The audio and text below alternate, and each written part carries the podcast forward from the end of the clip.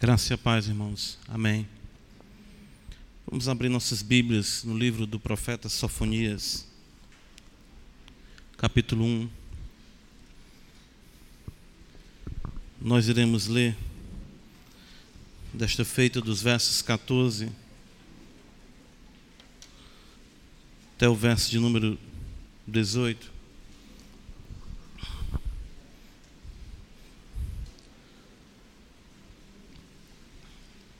Vamos, pois, dar continuidade à exposição deste profeta menor, palavra de Deus. Livro do profeta Sofonias. Diz-nos assim, capítulo 1, verso 14.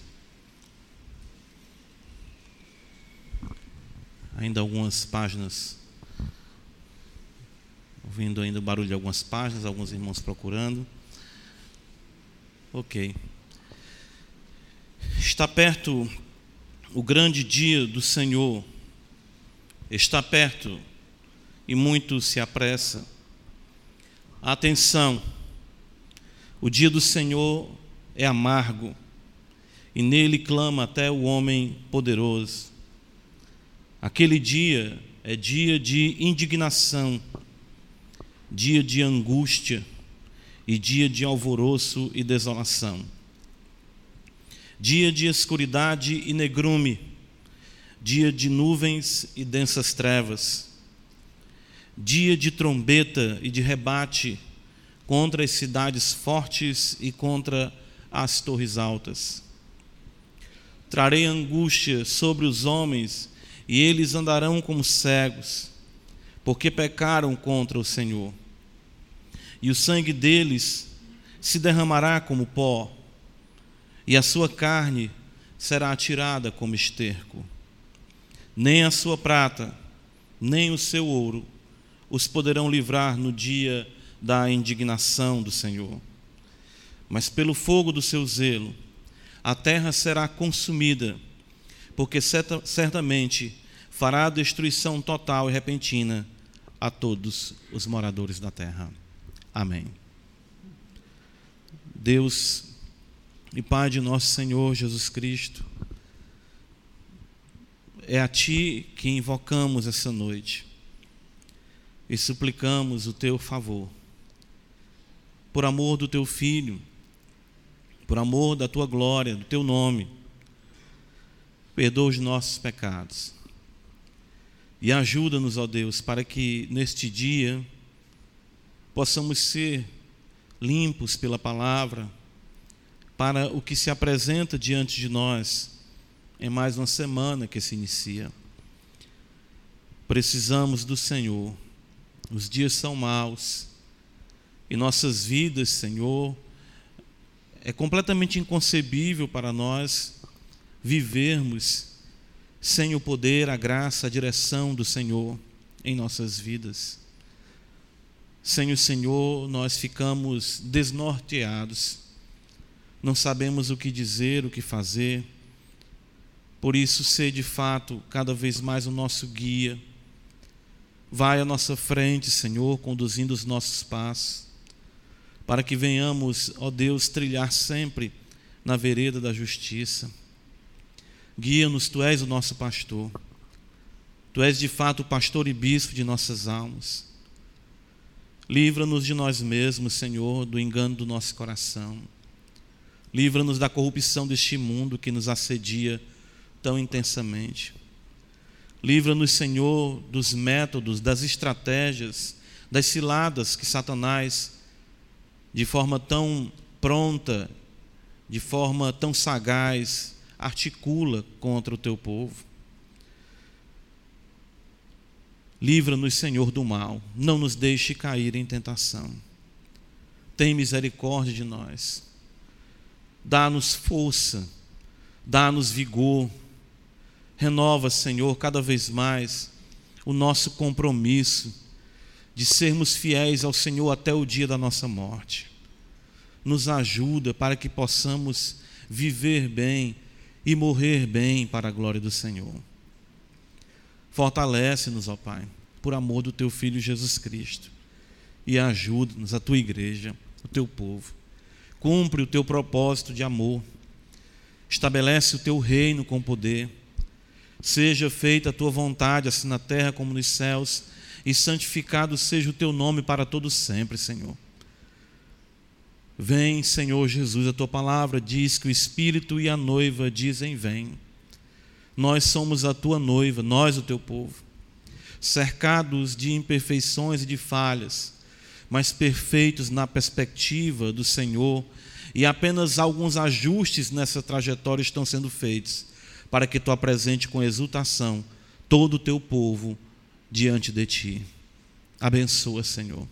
Completa o número dos teus eleitos Faz-nos instrumentos dessa realidade, dá-nos amor aos perdidos, que possamos nos inquietar a fim de que o teu nome seja célebre a partir desta igreja, a partir de nossas vidas, em qualquer lugar na face da terra, o teu povo possa ser luz e assim atrair cada vez mais aqueles que se encontram em trevas. Deus bendito, almejamos o um novo céu e a nova terra. Almejamos uma vida sem pecado sem dor, sem tristeza. Mas o mais importante e glorioso, queremos ter o nosso coração totalmente tomado de amor por Ti. Então, ajuda-nos, ó Deus, para que esse propósito que o Senhor estabeleceu seja um fato em nossas vidas, hoje e sempre, em nome de Jesus. Amém. Em seu livro, A Prática da Piedade, puritano Lewis Bailey afirma que um dos obstáculos ao exercício da piedade é o demorado escape da merecida punição nesta vida.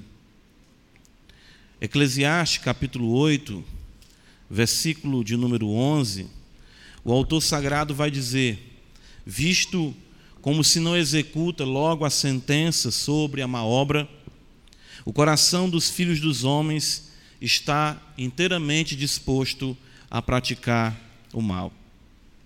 Ou seja, em vez de os homens verem, observarem nessa, vamos colocar entre aspas, demora, a longanimidade de Deus, os mesmos cada vez mais se entregam à dissolução.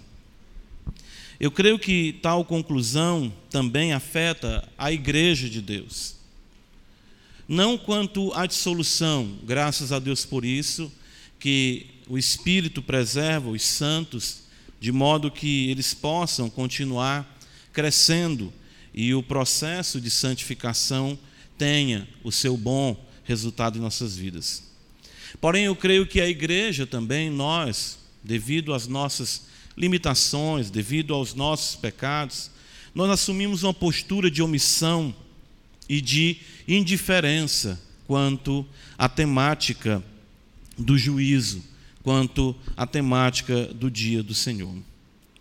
Sejamos sinceros, irmãos, nós que estamos aqui essa noite. Quem de nós aqui dorme e acorda pensando no dia do Senhor, não é?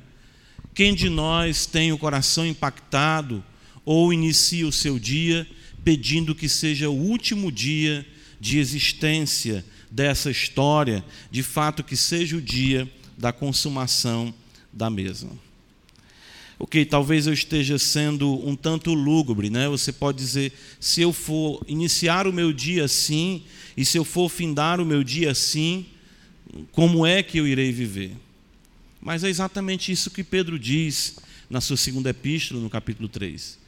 Visto que todas as coisas hão de ser assim desfeitas, diz o apóstolo. Como então não devemos ser, ou seja, em trato, em piedade, vivendo de forma agradável ao Senhor? Então vamos colocar mais uma vez da seguinte forma: quem de nós é pelo menos uma vez ou outra tomado por considerações mais profundas quanto ao dia do Senhor. Pelo menos uma vez ou outra. Lamentavelmente, nós podemos afirmar que a igreja ela é secularizada ao extremo quanto a este ponto. Até mesmo quando nós consideramos essa linguagem do profeta Sofonias, ela não é agradável aos nossos ouvidos. Nós estamos tão acostumados com a visão humanizada de Deus que conceber a realidade de um Deus que irá derramar o sangue de todos os moradores da terra como pó e fazer com que a sua carne seja amontoada como esterco é algo completamente inconcebível para nós. Muitas vezes, até, os adeptos exatamente de um evangelho mais açucarado, vamos dizer assim, porque acreditam que essa realidade torna amarga a mensagem do evangelho, eles vão partir para uma redefinição, ou seja, nisso caindo em heresias, por não aceitarem a linguagem bíblica quanto aos terrores daquele dia. Isso é algo que acontece muito, certo? Você vai observar isso a temática do dia do Senhor, ela é redefinida. Né? Alguns vão falar que a vinda de Cristo é um horizonte utópico, é uma coisa que não se concretizará, mas que nos move a termos uma esperança e uma conduta ética, ou seja, uma postura, principalmente em benefício ao nosso próximo, à luz dessa expectativa que não terá essa conclusão. Outros vão afirmar que a linguagem veterotestamentária, a linguagem do Antigo Testamento, é uma linguagem ainda tribal. É assim. Muitos vão afirmar que o Novo Testamento é que é o Evangelho, é que traz a mensagem, o retrato, podemos dizer assim, de Deus na pessoa de Cristo. Porém, os que também assim afirmam ignoram que Jesus foi o maior expositor do inferno. Ele foi aquele que mais falou dos castigos, do juízo vindouro, e de fato, por muitas vezes, suas palavras foram incisivas e até tidas por nós como ausente, quem sabe, de uma pitada de mais amor, de mais condescendência, à luz, vamos dizer, da boa vontade dos religiosos daquela época olhar para os fariseus, olhar para os escribas, que eram os ortodoxos do ponto de vista da teologia, e chamá-los de hipócritas, chamá-los de raça de víboras, é algo ainda tido por muitos como difícil de se engolir. Outros ainda pensam no fim apenas no contexto da morte, que Deus vai ah, findar este mundo. Ah, alguns acreditam até que não. Ah, eu costumo ver alguns filmes de ficção, né? a gente observa como as pessoas colocam. Né? Quando, eu, quando era nos anos 80, quem assistiu De Volta para o Futuro, via ali o, o personagem chegando em 2000 e pouco, na nossa época, né? até antes. E hoje os filmes já estão sendo colocados para 2200, 2300, na expectativa sempre de que a história seja cíclica e ela nunca alcance um fim. Então muitos vão entender a questão do fim como a morte. E venhamos e convenhamos, algo que não se procura nem mesmo se cogitar ou considerar diante da realidade de Deus. Para muitos, o quanto mais longe ela estiver, bem melhor é para mim. Não é por acaso, então, irmãos, que Sofonias insiste nessa temática. Os irmãos podem observar que todo o capítulo 1, Sofonias está falando do dia do Senhor o dia do Senhor. Eu estive falando com um pastor recentemente e disse que estava ah, pregando no livro de Sofonias. É a primeira coisa que ele disse, o dia do Senhor. Isso exatamente. Porque Sofonias é o profeta deste único tema, o dia do Senhor. Sofonias, com certeza, viu em seus dias a, a, a, realidade da indiferença e da insensibilidade, que não é diferente dos dias que nós assim também enfrentamos. Capítulo 1, nós vimos, desde o versículo 2, observa, Sofonias fala: De fato consumirei todas as coisas sobre a face da terra, diz o Senhor. Então, Sofonias parte de uma declaração do juízo universal, depois particulariza esse juízo referente a Judá, detalhando mais ainda nos versículos 7 ao versículo 13, e mais uma vez ele abre para o contexto do juízo universal. Irmãos, isso mostra o quanto esse dia é determinante para Deus. E se é determinante para Deus, o deve ser também para nós. Então, irmãos, a semelhança dos judeus, há 2.600 anos atrás, mais ou menos, quando essa profecia foi vaticinada pelo profeta, nós precisamos ser impactados com a salutar e necessária mensagem do juízo. Era assim que os apóstolos pregavam, era assim que o Senhor pregava. O próprio texto lido hoje, 2 Coríntios capítulo 4, Paulo não perde a oportunidade de colocar os homens diante de Deus na perspectiva do juízo. Ele diz: se o nosso evangelho se perde, se o nosso evangelho está encoberto, é para aqueles que se perdem. Juízo, ou seja, não estão de fato compreendendo a vontade de Deus. Esse texto, do versículo 14 ao versículo 18 de Sofonias, embora seja um parágrafo consideravelmente pequeno, à luz mesmo, vamos dizer assim, ah, de todo o livro, é um livro pequeno, mas nós podemos encontrar por dez vezes a menção da palavra dia. Dia. Certo? Ah, logo no primeiro versículo, 14, que nós lemos, por duas vezes nós vemos o dia do Senhor, o dia do Senhor. Agora observa comigo o versículo 15, quando ele fala aquele dia é dia de indignação, dia de angústia, dia de alvoroço, dia de escuridade, dia de nuvens e densas trevas. Por seis vezes apenas, ou seja, num fôlego só, Deus usa o profeta para se referir àquele dia. Eu li até um, um comentarista afirmando que essa ênfase, essa menção por seis vezes no dia, com certeza, ele disse, é uma referência aos seis dias da criação, porque o que vai acontecer é que tudo aquilo que Deus criou será afetado exatamente neste dia.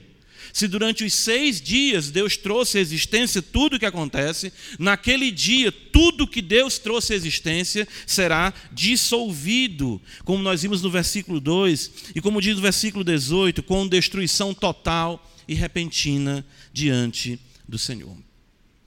Então, irmãos, nós precisamos considerar essa realidade. Nós precisamos ser impactados por essa realidade. E mais uma vez, nós vamos observar a descrição do profeta deste dia terrível. Versículo 14, então, ele diz para nós: Está perto o grande dia do Senhor, está perto e muito se aproxima. A proximidade do dia é a primeira coisa destacada pelo profeta Sofonias. Ah, na nossa tradução, ah, o verbo vem primeiro, né? ou seja, está perto. Mas na língua hebraica, primeiramente se destaca exatamente perto. Perto está. Está escrito assim no original hebraico. Perto está destacando exatamente, desde o princípio, essa realidade iminente e próxima do dia do Senhor. É claro que tal advertência ela tem uma implicação local. Nós não podemos deixar de observar aqui que o profeta contempla tanto o juízo sobre Judá, mas também o juízo universal. Então, em poucos anos, o juízo haveria de vir sobre Jerusalém através dos caldeus. Mas também o profeta destaca a proximidade da manifestação do dia do Senhor, mesmo no contexto universal. Sofonias quer destacar que o Senhor apressa, urge para exatamente manifestar a sua ira, manifestar a sua justiça nesse grande e terrível dia. Outro ponto a se considerar é, é que nós temos a tendência de é, é, observar a temática do dia do Senhor da perspectiva, da perspectiva do nosso tempo de vida. Ou seja, nós começamos a, a, a avaliar a vinda de Cristo, esse dia terrível e glorioso, como algo demorado, não é? Ou seja, há uma demora da punição nesta vida, mas Deus nos afirma que esse dia está perto. E nós temos a tendência de olhar para exatamente esses 2.600 anos ou mais de outros profetas que afirmaram a vinda do Senhor e acharmos que isso é coisa que há muito tempo se afirma e que de fato não se concretiza. 2 Pedro capítulo 3, abre comigo, veja aqui a escritura. Pedro já contempla essa realidade, não é? Os irmãos conhecem esse texto, e Pedro nos diz assim. 2 Pedro 3, versículo 3, o apóstolo, falando da vinda do Senhor, ele diz: Tende em conta, versículo 3, antes de tudo, que nos últimos dias virão escarnecedores com seus escárnios, andando segundo as suas próprias paixões, e dizendo: Onde está a promessa da sua vinda? Porque desde que os pais dormiram, todas as coisas permanecem como desde o princípio da criação. Querer considerar demorado o dia do Senhor, na perspectiva do apóstolo, é uma atitude de escárnio, é uma atitude de zombar da bondade e da paciência, da longanimidade de Deus.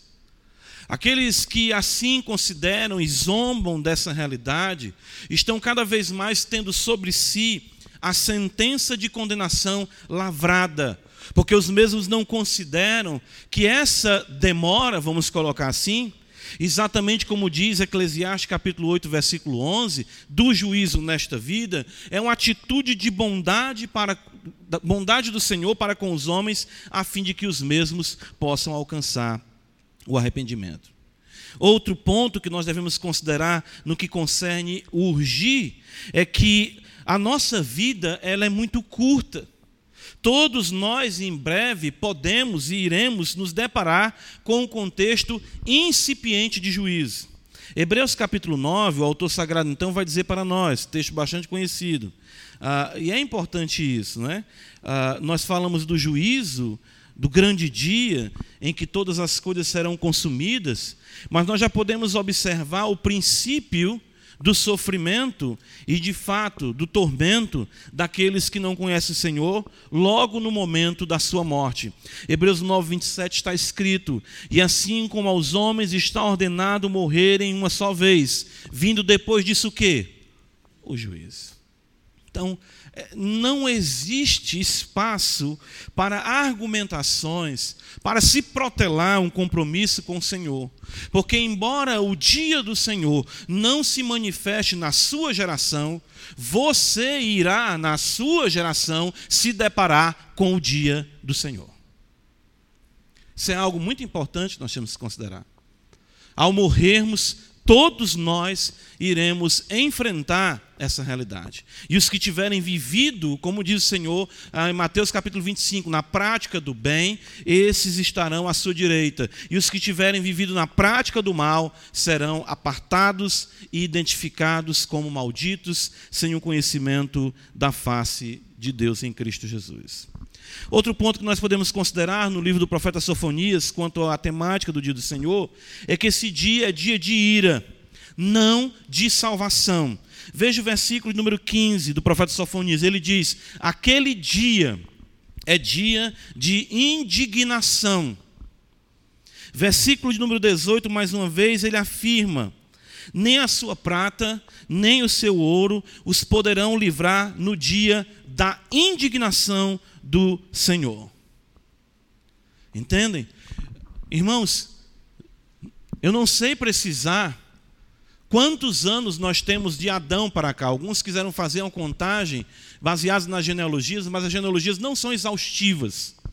E alguns chegaram a dizer que a Terra tem seis mil anos, enfim, aproximadamente isso, ou que tenha mais, mas o fato é que nós vemos que durante muitos dias, milhares e milhares e milhares e milhares de dias, Deus tem revelado a sua bondade. Deus tem demonstrado a sua longanimidade. Jesus mesmo chega a dizer que o próprio ato da chuva continuar, a própria criação manter o seu ciclo contínuo, as leis da natureza estabelecidas pelo Senhor, evidenciam constantemente a misericórdia de Deus mas apenas em um dia ele irá derramar toda a sua indignação sobre todos os pecados que foram cometidos aqui sobre a face da terra. Às vezes nós temos isso, não é? Ah, uma pessoa que tem um temperamento muito calmo, muito, vamos dizer assim, é, é, tranquilo, e ela em algum momento sai do seu do centro, extravasa, alguém vai dizer: não, vamos considerar, porque isso aí, né? Lembra como o pastor Cleiton usa essa expressão? É, é um ponto fora da curva. Né?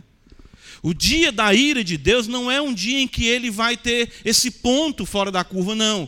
É o dia em que, muito justamente, por ter sido gracioso e misericordioso e longânimo, e por ser justo, correto, perfeito, ele manifestará a sua indignação de forma plena. É evidente que os justos que estiverem vivos nesse dia serão livres da manifestação da ira. E aí vem o complemento da revelação na, no Novo Testamento, em que na manifestação do Filho do Homem, os santos irão ao encontro do Senhor e de fato a ira será derramada sobre os ímpios. Mas o que queremos destacar aqui, irmãos, e é importante entendermos isso, é que tal dia não mudará o status de ninguém. De ninguém. Salvo é salvo e perdido é perdido. Livro do profeta Isaías, capítulo 2, que o, o apóstolo João vai citar no Apocalipse. Vamos ver primeiro aqui Isaías. Ele vai nos dizer algo interessante. Veja, Isaías capítulo 2.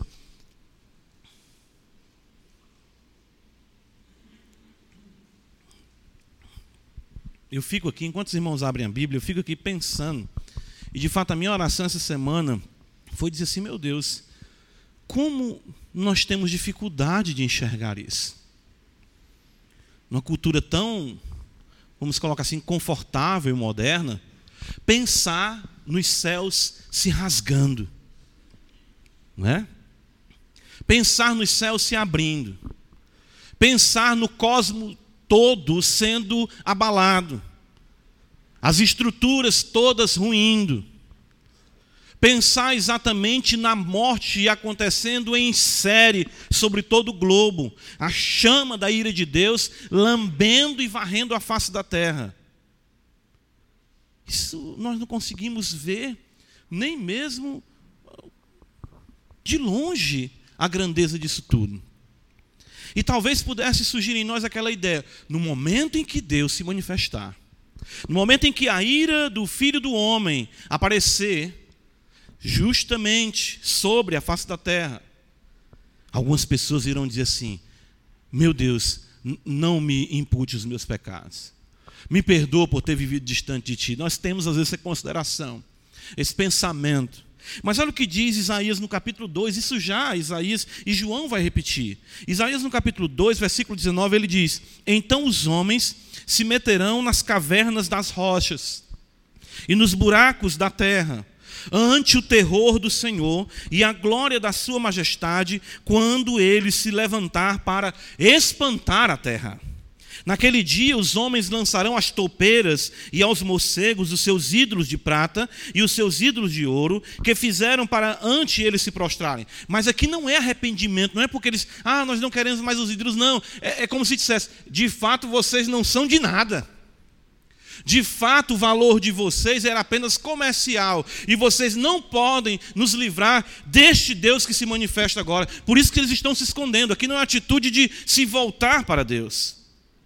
E meter Sião pelas fendas das rochas e pelas cavernas das penhas, ante o terror do Senhor e a glória da Sua majestade, quando ele se levantar para espantar a terra. Então, irmãos, nesse dia não haverá um momento em que os homens irão dizer: o mundo está acabando, vamos buscar a Deus. Não, eles se indignarão, eles cada vez mais rilharão os seus dentes e procurarão cada vez mais fugir da presença do Senhor.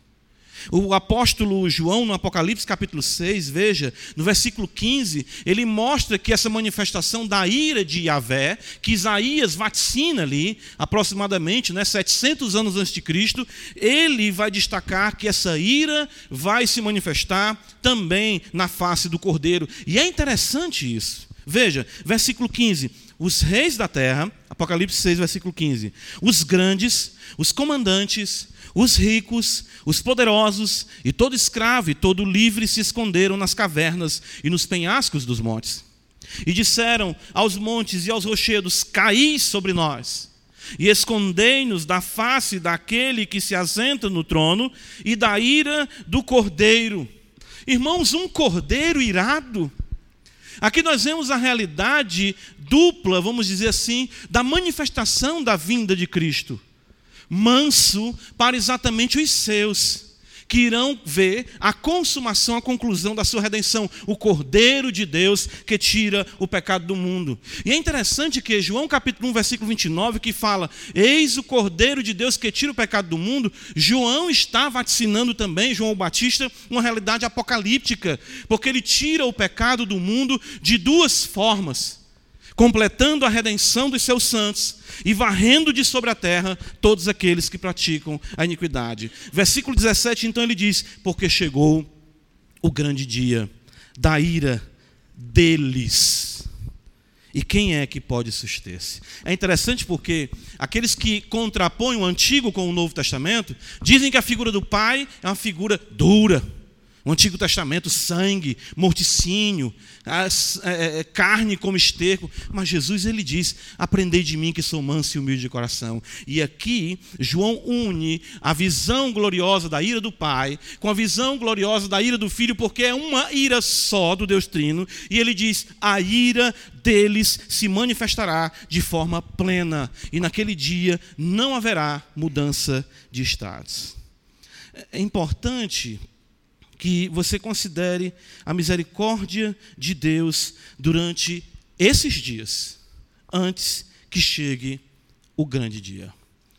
Então, esse dia é dia de ira e não de salvação.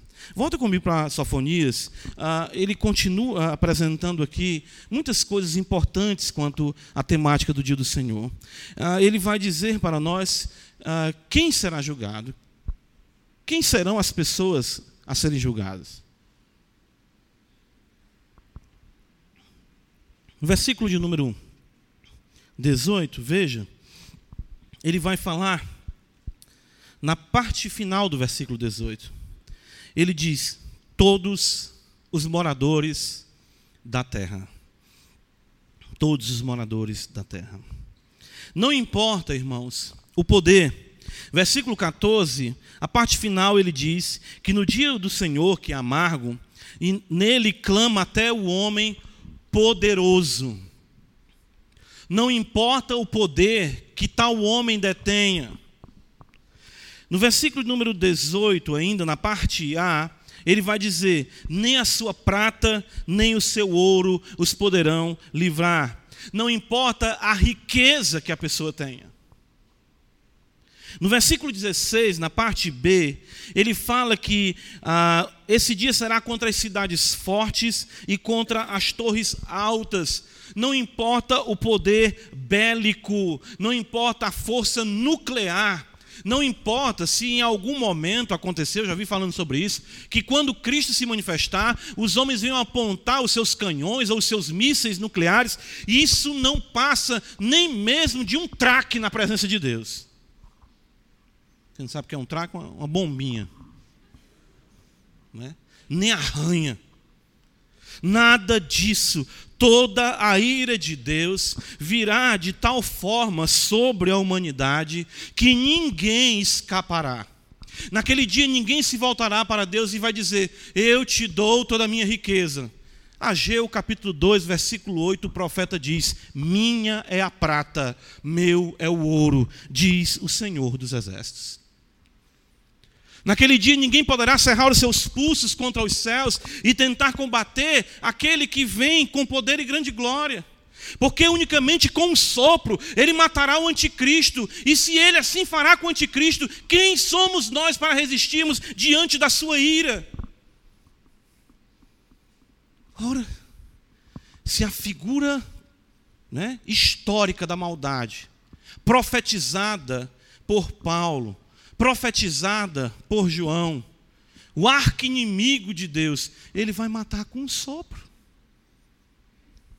Imagine qualquer um, aquele, aquele camarada lá da Coreia não dava nem para começar. Né? Com qualquer arma nuclear, ou seja o que for.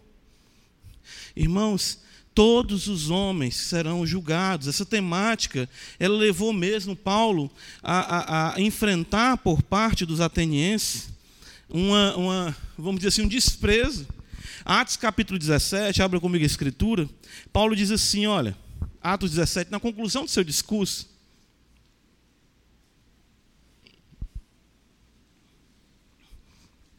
Paulo vai dizer assim para nós. Versículo 30. E aqui nós podemos observar mais uma vez a longanimidade de Deus. Atos 17, a partir do versículo 30, ele diz: Ora, não levou Deus em conta os tempos da ignorância, ou seja, todos esses milênios. Não é que Deus não esteja contabilizando o pecado, é porque se Deus fosse levar em conta, Deus já havia, haveria destruído a humanidade há muito tempo. Paulo está dizendo que este Deus é tão longânimo, que ele não levou em conta, ele com muita paciência vem aguardando, vem mostrando o seu favor, a sua misericórdia aos homens. Agora, porém, ele notifica ele notifica. E aqui tem uma linguagem um contexto real, uma linguagem também de um contexto judicial. Ele notifica aos homens que todos, em toda parte, se arrependam. E ele vai dizer no versículo 31: Porquanto estabeleceu um dia em que há de julgar o mundo com justiça por meio de um varão que destinou e acreditou diante de todos, ressuscitando dentre os mortos. O versículo 32 diz que quando os atenienses ouviram falar da ressurreição dos mortos, o que é que eles fizeram? Uns escarneceram e outros disseram: A respeito disso te ouviremos noutra ocasião. Porém, o que eu questiono é o seguinte: será que houve outra ocasião para os atenienses? Será que de fato não houve ali, por conta do seu escárnio, lavrado sobre eles a sentença de condenação? eles mesmos, com toda a sabedoria que tinham, com toda a filosofia que possuíam, não conseguiram compreender que não há como escapar. Ninguém pode fugir da ira do Cordeiro. Todos serão julgados. livro do profeta Sofonias, ainda, ele destaca para nós a natureza do juízo. Como é que esse juízo se processará? Embora seja um dia, nós não temos como mensurar isso. Quando a gente está tendo aula no seminário, é muito comum as perguntas: é, Pastor, esse dia será de 24 horas? É, esse dia será um dia, como um dia, é, é, como mil anos para Deus é um dia? Eu disse, meu irmão, a Escritura fala que é um dia. A linguagem comum para o que nós entendemos como dia, a manifestação da ira de Deus. Porém, nesse dia acontecerão tantas coisas descritas no Apocalipse, descritas por outros profetas, que nos deixam assim eh, realmente pasmos ante tudo que o Senhor Deus fará. Ora, e não é de se surpreender, porque nós estamos aqui essa noite reunidos em uma congregação e quantas dezenas e centenas de outras o Senhor Deus está também falando através da pregação, ouvindo a oração dos seus santos, sustentando a terra. Ora, nada é impossível para Deus. Mas o que eu quero destacar aqui exatamente é a natureza desse juízo, ou seja, como se dará esse tormento no dia do juízo e na continuidade na condenação dos homens. Mas principalmente no dia do juízo. Veja, versículo 15 está escrito: aquele dia é dia de indignação, dia de angústia, dia de alvoroço e desolação, dia de escuridade e negrume, dia de nuvens e densas trevas. Nós temos a descrição aqui de um tormento, primeiramente, podemos dizer assim, psicológico. Angústia, negrume, trevas, um terror, um pânico. Isaías fala que Deus se levanta para espantar a terra. Nós não temos como mensurar isso. O profeta tenta aqui, claro, inspirado por Deus, trazendo para nós o que possamos entender mais ainda angústia, desolação, alvoroço, escuridade, negrume, eh, trevas escuras, ah, como se dissesse trevas grossas, ninguém consegue sair ou conseguir se desvencilhar daquela realidade terrível, estonteadora, perturbadora que assolará o coração dos homens.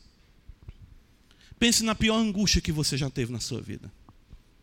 Pense no dia mais negro que você teve na sua vida.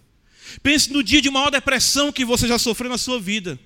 Isso não se compara e nunca se comparará à grandeza do terror que Deus trará sobre as almas dos homens. E isso o profeta destaca de forma muito intensa no quadro delineado por ele. Versículo 16 ele destaca que será um dia de perturbação, sem igual. Aquele dia é dia de trombeta e dia de rebate. É um dia de alarme. É um dia no qual você não tem ideia de quantas e como o Senhor fará para trazer essa perturbação à alma daqueles que de fato não viveram para a sua glória. Não sei se você já esteve numa situação de alarme. Né? Os pesadelos são interessantes para isso, né? A gente está sonhando e a perturbação intensa, uma perseguição, um alarme, a gente fica com aquele terror, aquele pânico, a gente acorda com a nossa pulsação acelerada, ofegante. A situação que você pode ter enfrentado de um perigo num prédio, num incêndio. O que o Senhor quer dizer que não tem para onde de fato nós corrermos. Ah, digo nós, ou seja, os homens naquele dia. Deus nos ajude, claro, que nós estejamos com Ele. Amós capítulo 5 e assim nós cremos. Abre comigo a escritura, veja. Ele diz assim, Amós capítulo 5.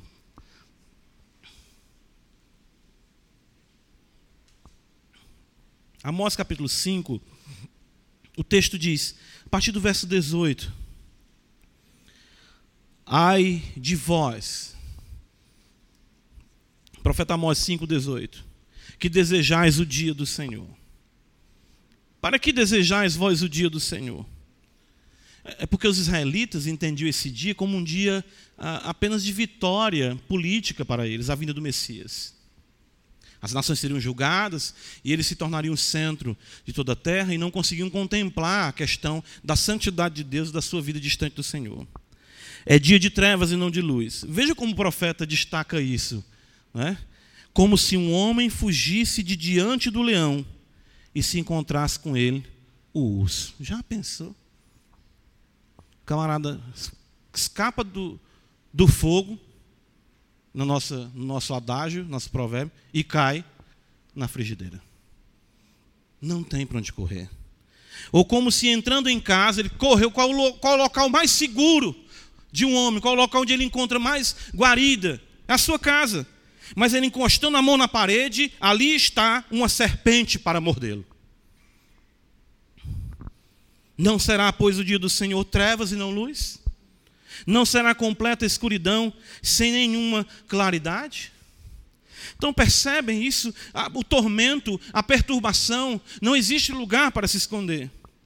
E não somente essa perturbação de natureza, vamos dizer, psicológica, mas também física. O versículo 17 fala para nós, na parte C do profeta Sofonias, capítulo 1, verso 17: O sangue deles se derramará como pó, e a sua carne será atirada como esterco. Irmãos, e aqui é muito importante nós entendermos como Deus é justo. Assim como o homem empenhou todo o seu ser no pecado, todo o seu ser perecerá, de fato, padecerá na condenação. É isso que o profeta quer destacar para nós. Você empenhou a sua vontade, sua alma, o seu corpo, tudo, todo o seu ser foi empenhado para desobedecer ao Senhor. Então todo o seu ser se você de fato não estiver servindo a Cristo, padecerá. Mateus capítulo 10, abre comigo a escritura, Jesus coloca isso para a gente de uma forma muito simples. É porque a gente não para para meditar e considerar o que o Senhor está dizendo. Mateus capítulo 10, Jesus diz no versículo de número 28. Veja, Mateus 10, verso 28. Não temais os que matam o corpo e não podem matar a alma Temei antes aquele que pode fazer perecer no inferno. O que, é que ele fala? Tanto a alma quanto o corpo. Ok? É isso que o profeta está destacando. É isso que ele está declarando para nós. Eu lembro, é, mesmo do, do, do Lewis Bailey, mais uma vez, que nós iniciamos falando nele, o autor da Prática da Piedade, ah, ele destacando o ímpio no uso do seu corpo, não é? Então o ímpio vive, aquele que não teme a Deus, na promiscuidade, numa vida distante de Deus, e aí ele morre, ele é separado do seu corpo, ele já vai para um estado de uma, vamos dizer assim, as capturas da, do tormento, né? a delegacia de capturas do tormento, para depois ser encaminhado para o lago de fogo. Então, no dia da ressurreição, Lewis ele dramatiza dizendo assim que o ímpio será despertado, de fato será, o seu corpo será despertado, e o ímpio verá o seu corpo e ele vai dizer: "Ó oh, inimigo meu". Ele vai ser unido ao seu corpo agora para sofrer mais ainda. Ele já está sofrendo espiritualmente as condenações desde o momento em que ele morre, porque ao homem está ordenado morrer uma só vez, vindo depois disso o quê? O juízo. Então ele vai dizer: agora o meu tormento vai ser maior, porque eu vou sofrer tanto na alma como no corpo. É, é dessa maneira que Sofonias destaca o terrível dia do Senhor. Versículo 18, ainda na parte B, a natureza do juízo, que envolve o homem por completo, também envolve a criação por completo. É por isso que o texto diz para nós, no versículo 18: Nem a sua prata, nem o seu ouro os poderão livrar no dia da indignação do Senhor, mas pelo fogo do seu zelo, veja, a terra será consumida, porque certamente fará destruição total e repentina. Sempre isso. O homem e a criação. O homem e a criação. Maldita é a terra. Então nós vemos esse aspecto de que toda a terra passará por esse processo de transformação cósmica, o fogo purificador de Deus, que ao mesmo tempo consome as escórias, purifica para o estabelecimento de um novo céu e de uma nova terra. Por que todo esse juízo, irmãos? O profeta também diz para nós: veja, versículo número 18 ainda. Ah, nem a sua prata, nem o seu ouro poderão livrar da indignação. Perdão, versículo 17, perdão. Trarei angústia sobre os homens e eles andarão como os cegos. Por quê? Ele vai dizer: porque pecaram. Irmãos, é por isso que, mais uma vez, citando aqui, uh, esqueci o nome do puritano agora, né? Vincent, alguma coisa, ele diz que há mais mal em um pecado do que em todo o inferno. Porque nós estamos aqui hoje enfrentando todo essa, esse contexto caótico por conta de um pecado. Você já parou para pensar nisso? E tem gente que ainda vai dizer assim, lá e vai só por causa de uma maçã. Tem gente que ainda coloca assim, né? Mas de fato a Escritura fala, por um só pecado, por um só homem entrou o pecado no mundo. Nós não temos, meu Deus, como é vaga a nossa percepção da hediondez do pecado e, e, e como a Escritura coloca isso, na, vamos dizer, contrapondo a santidade de Deus ao que é o pecado. Nós não temos noção disso, porque quando nós procuramos destacar, o profeta aqui destacando, delineando cada vez de forma mais clara a questão da indignação de Deus, da ira, como se dará, nós ficamos, meu Deus, é muito, mas por que tudo isso? Ele vai dizer: por conta do pecado. Aí você vai dizer como o pecado é maligno. E não somente a questão do pecado em si, porque não é apenas uma questão ética, ou de moral, ou de bom comportamento, mas uma questão teológica. Veja, ele diz: pecaram contra o Senhor. Aqui está a razão ou seja, o pecado é contra Yahvé. O profeta usa o nome do Deus da aliança, embora os homens nem conheçam o Deus da aliança. Mas o que de Deus se pode conhecer entre eles é manifesto, diz o apóstolo Paulo em Romanos 1. Mas o fato é que esse Deus misericordioso é Ele que é ofendido quando pecamos contra, de fato, e só pecamos de fato contra Ele. Deus nos ajude, irmãos, a percebermos a malignidade do pecado e a santidade de Deus. Eu quero concluir aqui com uma nota, eu não posso pregar o Evangelho, porque o que nós falamos até agora foi o Evangelho, mas sem apresentar a nota de esperança. Nós consideramos isso, esse quadro tão terrível do dia da ira do Senhor, e ficamos muitas vezes de sim, pastor, e, e aí? Você que está aqui essa noite pode dizer: rapaz, eu vim visitar essa igreja hoje e já vou sair com fogo ardendo nos meus pés e na minha cabeça. Não há esperança? E aí, o que é que nós estamos fazendo aqui? E eu questionei, e creio que deve ser o seu questionamento: é onde está a graça? E a resposta é: na paciência e longanimidade de Yahvé. Só essa profecia como nós falamos no começo, ela já tem aproximadamente 2.600 anos. E Deus esperou, e Deus teve paciência, embora tantos e tantos pecados cometidos sobre a face da terra, até o dia, o mês e o ano em que tu viesses à existência. Eu penso isso na minha própria realidade. Deus, se Deus tivesse julgado já o mundo, eu não teria nem existido. E Deus bondosamente esperou, te trouxe a vida, te trouxe a, a respiração, como diz o apóstolo, deu ao teu coração alegria, estações frutíferas, chuva, tudo que nós temos aqui hoje, mesmo num contexto caído, nós vemos que isso é pura graça. Pura graça. Nós vemos a graça no alerta divino. O versículo 14, Sofonias traz uma expressão que os tradutores têm dificuldade de exatamente compreender. Aqui que o tradutor traduziu da seguinte forma: veja, está perto o grande dia do Senhor, está perto e muito se apressa. E ele diz: atenção. A ideia é que Deus está fazendo barulho. A graça de Deus está aí ecoando.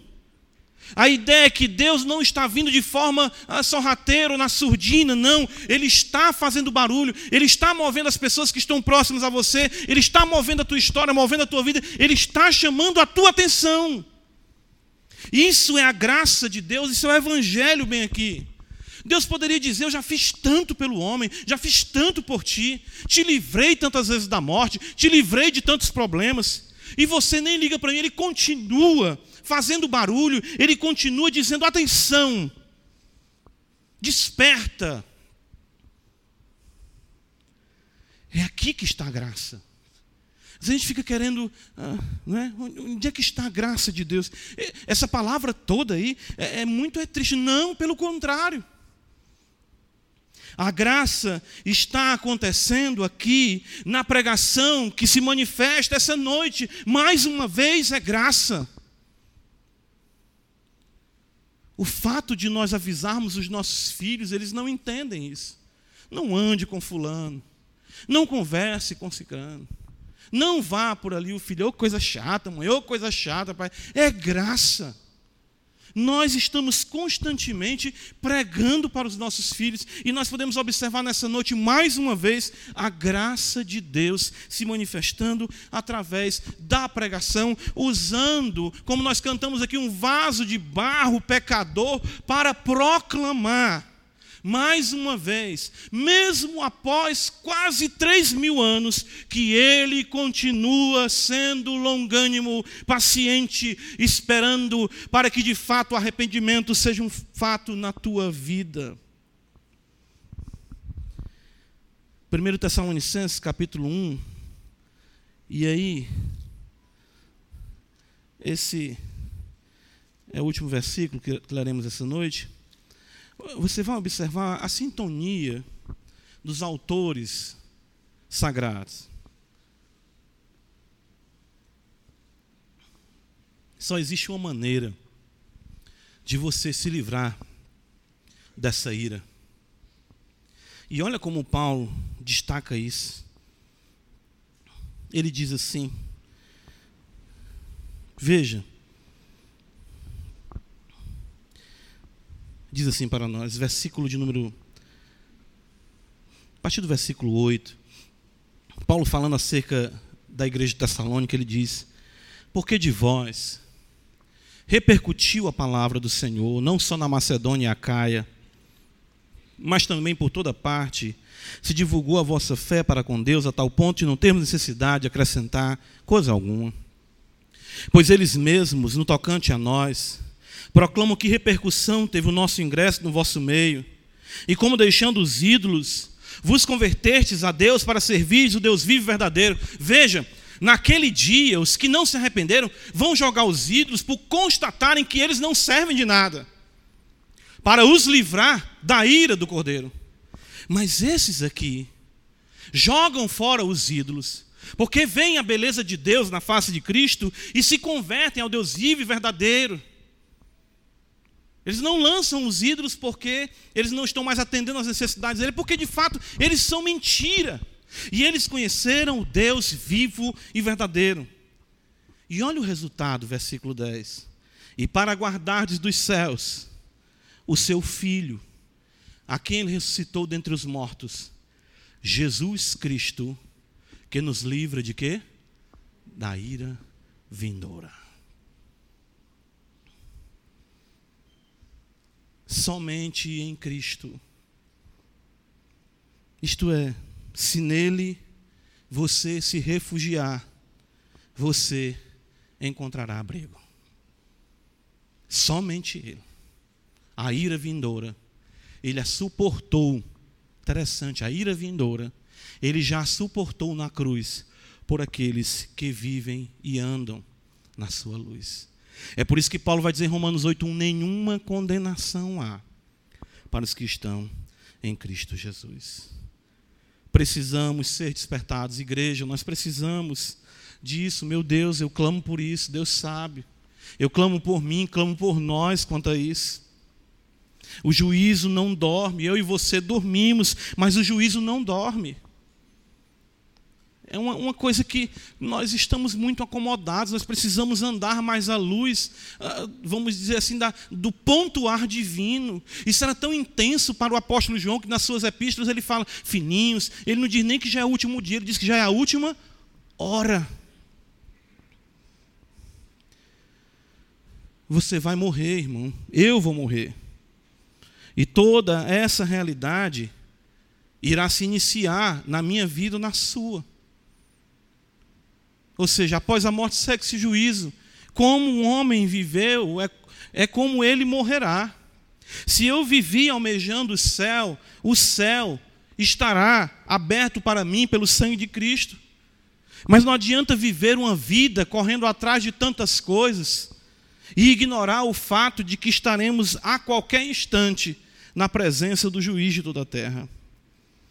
E eu digo para você mais uma vez essa noite que ainda não conhece o Senhor, corra para Cristo esta noite, antes que todo o seu ser seja consumido pelo tormento eterno.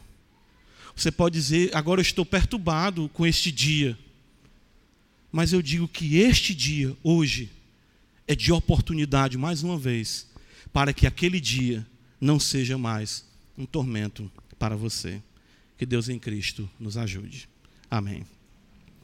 Ó oh Deus, tem misericórdia de nós, porque somos pecadores. Obrigado, Senhor, por tão grande salvação. Ó oh Deus, faz-nos andar à luz dessa verdade bendita, pactados por ela. Brigamos por tantas bobagens. Ó oh Deus bendito, os nossos castelos de areia Senhor, quanta perca de tempo. Ajuda-nos para que possamos andar à luz da eternidade. Senhor, e que a tua palavra hoje possa encontrar os corações, mesmo endurecidos, mas quebrados hoje pela palavra, possam se voltar para ti antes do grande e terrível dia do Senhor. Abençoa a tua igreja, para que naquele dia possamos estar à tua direita nos méritos, no amor de Jesus Cristo, nosso Senhor. Amém.